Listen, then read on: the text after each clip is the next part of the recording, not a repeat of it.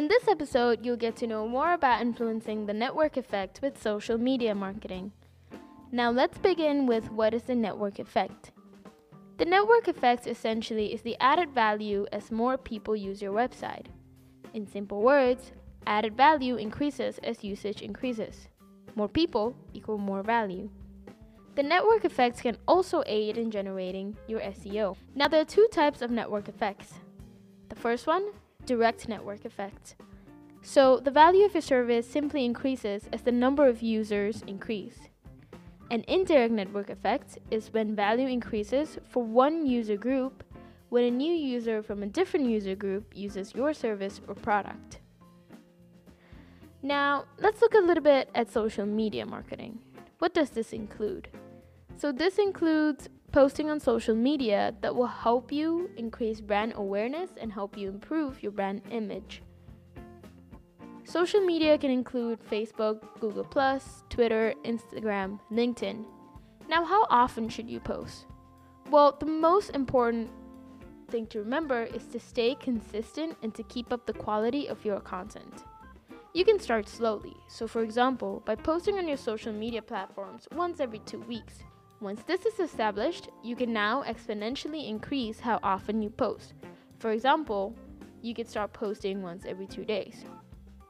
Now, again, the most important thing to remember is to post consistently and also not to post way too often.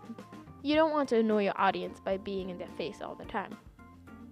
So, what is the relationship between social media marketing and the network effect? Social media marketing will increase brand exposure. More people will be looking at your content, therefore, increasing the amount of people that use your website this will increase your network effect positively.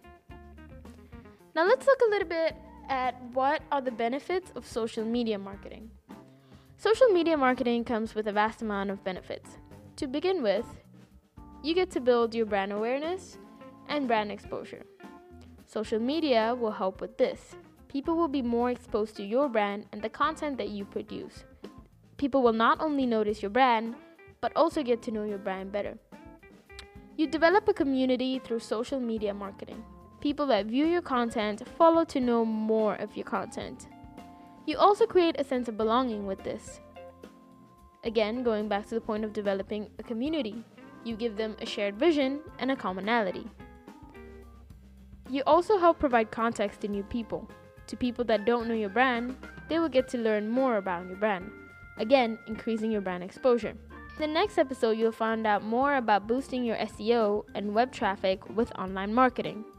Stay tuned.